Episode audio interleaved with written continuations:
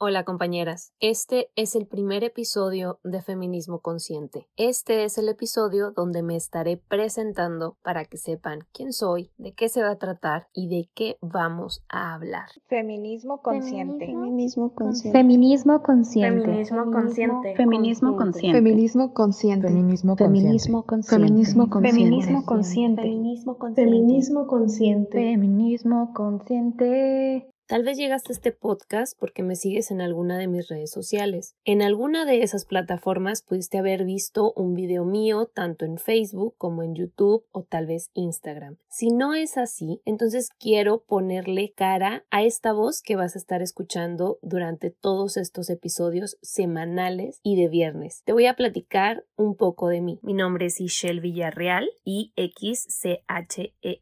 La, la X es muda, entonces se lee como muda o se puede leer también como SH. Pues nací el 7 de abril de 1990, lo cual quiere decir que tengo 30 años. Soy una mujer que mide 1,70, soy del norte del país, exactamente de Ciudad Juárez, Chihuahua, México. Mi tez es morena clara, mi cabello originalmente era rizado, muy rizado y castaño claro. Mi cabello finalmente hoy es morado, un poco lacio de enfrente y totalmente rizado de la parte de atrás. ¿Qué más les puedo decir de mí a nivel físico? Pues que hasta hace unos meses era una persona delgada hasta que llegaron los 30 a mi vida y tuve que aceptar que el cuerpo cambia y que después de dos embarazos la vida ya no es la misma. Mis ojos son muy grandes, es la parte de mi cuerpo junto a mis pies que más me gusta. Tengo múltiples perforaciones en la cara, más o menos unas 10 y también tengo múltiples tatuajes. Estudié psicología en la Universidad Autónoma de Ciudad Juárez. En Instagram yo les pedí que me hicieran algunas preguntas sobre qué querían saber de mí para podérselas responder. Así que aquí vamos. Mi color favorito es el color turquesa entre verde y azul y también el color morado, el color lila. Esos son mis colores favoritos. Mi animal favorito pudiera decir que puede ser el tigre,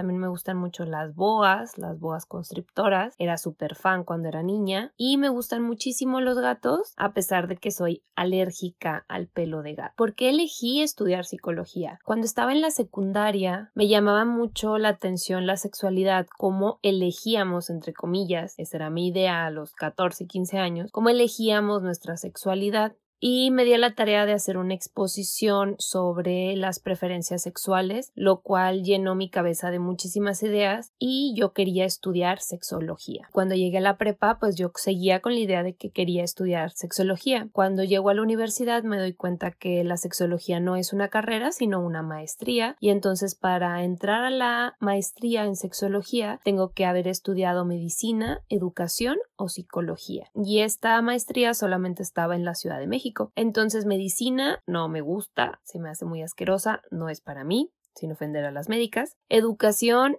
tampoco quería ser educadora, no era algo que me llamaba la atención, no me gustan los niños. Y psicología en ese momento me pareció lo más sencillo, lo más fácil. Entonces me fui por la psicología. En el transcurso de la carrera me di cuenta que ya no quería ser sexóloga, sino que quería primero ser investigadora. Me di cuenta igual en el transcurso de la carrera que la investigación no era lo mío porque a mí los números no es algo que me gusta, no me gustan las estadísticas, no me gusta lo cuantitativo, sino lo cualitativo.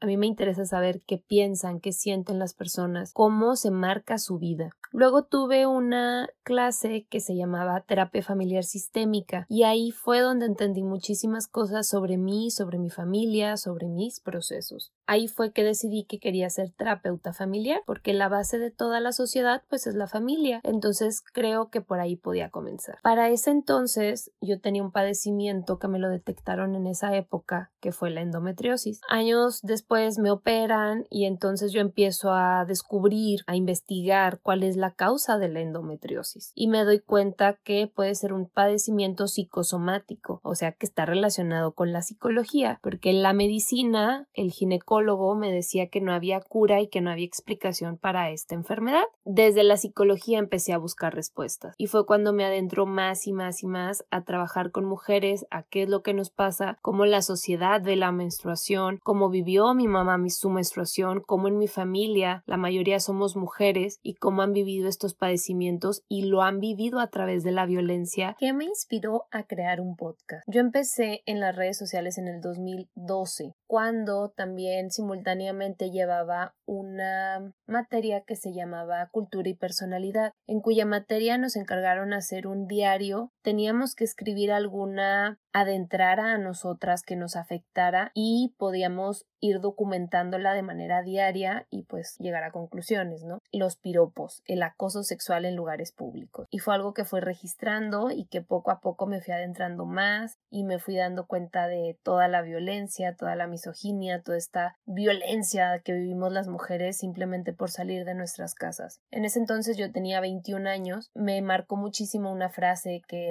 no quiero tu piropo, quiero tu respeto. En ese entonces, al que era mi pareja, yo le digo que tengo la idea de hacer como un colectivo y crear algo para dar pláticas en las secundarias, dar pláticas en centros comunitarios, para que se hable de este tema. Cabe señalar que en el 2012 no se hablaba del tema, no había investigaciones al respecto, no había observatorios como años después se crearían, no había leyes tampoco a partir de esto, no había nada, no había información. Esta pareja me manda a hacer unos stickers con el logo no quiero tu piropo, quiero tu respeto y así es como inicio también una página de Facebook en aquellos entonces para poder hacer todo este movimiento, poder compartir información y cabe señalar también que en ese entonces yo no me creía feminista ni me asumía feminista y que perdónenme, todas tenemos un oscuro pasado y creo que es bien importante aceptarlo y hablar de ello. Yo creía que las feministas eran unas locas, unas mal cogidas y que odiaban a los hombres. Nada más lejos de la realidad. Conforme pasó el tiempo, pues empiezo a investigar más. El siguiente semestre hago mi tesis sobre el acoso sexual en lugares públicos y me empiezo a llamar feminista. Probablemente, y sí, muchas de mis ideas al principio eran desde mi privilegio, desde no haber estudiado tanto, desde no haber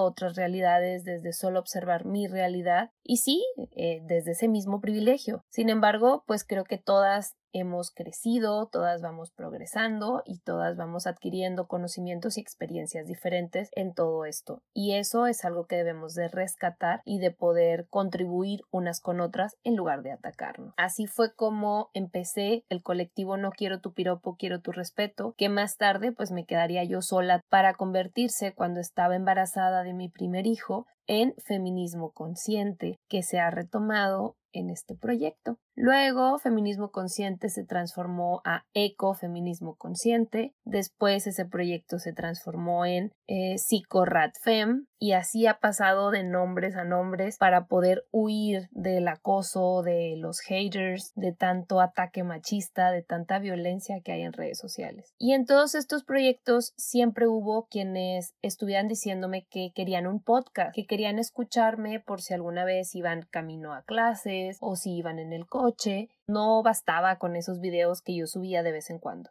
Dije, ok, estamos en pandemia, ¿qué más puedo hacer? Creo que es la única plataforma que me falta por probar, hacer un podcast. Y así fue como comencé. Otra de las preguntas me dicen, ¿qué tan difícil es crear un podcast? Pues créanme que cuando esta idea surgió hace un año o dos años, era muy complicado, muy, muy complicado, porque tenías que pensar como en todo un equipo para poder hacerlo y que tu equipo de sonido fuera súper bien y pensar en la edición y todas estas cosas. Y ahorita se ha facilitado mucho porque ya lo puedes hacer desde una aplicación en tu celular sin un costoso equipo, sin tantas cosas. Ahorita yo descubrí que para estar con ustedes, para hacerles este podcast, el mejor lugar para grabar en mi casa es el closet de mi cuarto donde hay muchísima ropa y donde el sonido es muy claro, está aislado y les puedo estar platicando desde esta, este rincón oscuro de mi casa y grabando desde mi teléfono. Entonces eso ha resultado una gran ayuda. Cuando comencé en redes sociales, mi único objetivo era compartir información, compartir imágenes, compartir enlaces para que otras pudieran tener al alcance la información que yo estaba teniendo. Incluso se hizo una biblioteca virtual para compartir todos esos libros para que todas pudiéramos estar leyendo y esa biblioteca virtual también surgió de todos los libros que yo utilicé para mi tesis. Cuando tuve a mi primer hijo hace seis años ya,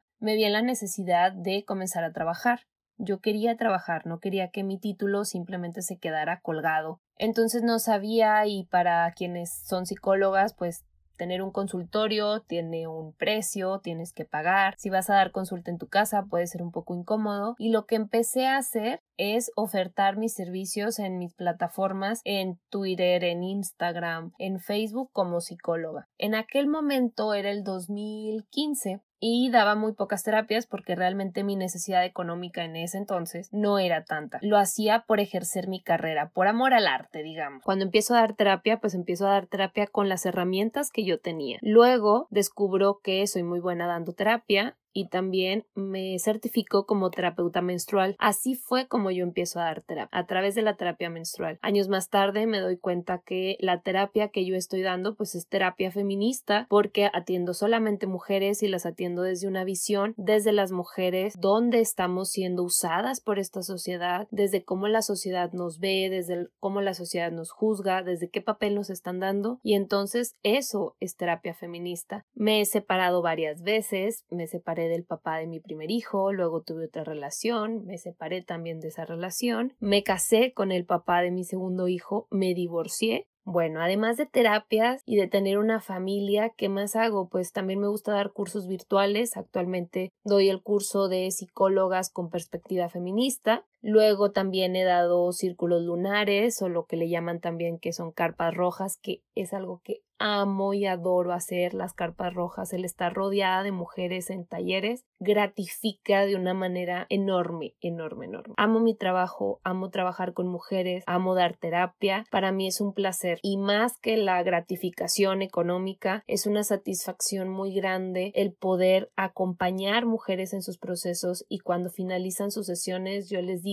que ellas son una vela, una luz que se va prendiendo no solo para las mujeres que están a su alrededor, sino para todas las mujeres que tocan su camino. Porque es necesario hacernos consciente de todo esto, es necesario cambiar nuestra forma de vida y esto también del feminismo no es una religión, es una forma de vida, es una forma en que vamos viviendo todos nuestros procesos y no es como hacer ejercicio o hacer una dieta. Cuando tú estás bien, pues las demás personas también te perciben en ese bienestar y no es necesario andar predicando y tocando puertas y decirle, oye, conviértete al feminismo, por favor, ven y sé feminista, es que date cuenta, el feminismo es la verdad y la vida. No, yo creo que cuando tú vives tus procesos, cuando tú te das cuenta de las cosas, cuando tú empiezas a poner límites, cuando tú empiezas a cambiar tu realidad, lo que percibes, cómo te tratas a ti misma y las relaciones que vas creando con las demás personas, desde ahí se notan los cambios y eso es algo que podemos hacer desde el feminismo, desde el feminismo consciente. Pues esta fue una breve presentación de mí, una breve presentación también de lo que pueden esperar en este espacio. De una vez les adelanto que ya hice una lista de temas enorme y yo creo que como ustedes lo pidieron, estos temas van a ser semanales, van a ser los viernes, espérenlos los viernes a media tarde. Tengo ya casi un año de, de podcast, ¿no? Digamos que los temas ya están, pero falta grabarlos. Yo les voy a ir adelantando qué es lo que vamos teniendo y tal vez tengamos alguna que otra entrevista, a lo mejor un, un audio de bonus, no lo sé. Quiero darles las gracias por animarme a hacer esto. La verdad es que me daba mucha pena porque no me gusta tanto mi voz, pero me, me encanta hacerlo, ¿no? ha sido divertido. Les agradezco mucho por eso. No se vayan a perder el próximo episodio el episodio 2, que les voy a platicar de mi historia como psicóloga y voy a contestar todas las preguntas que me mandaron en torno a este tema. Recuerden que este podcast es para ustedes, con ustedes, hecho con ustedes también. Síganme en mis redes sociales, busquen la página de Facebook Aún aparece, creo, como Psicoratfem. Estoy esperando que me hagan el cambio de nombre a Feminismo Consciente. Pueden encontrarme en Instagram igual como Feminist Consciente. Pueden encontrarme en Twitter como Eva Ishel. Cualquier pregunta, cualquier duda que tengan, por favor pueden comunicarse conmigo vía Instagram. Les mando un beso, les mando un abrazo y espero que tengan un bellísimo fin de semana.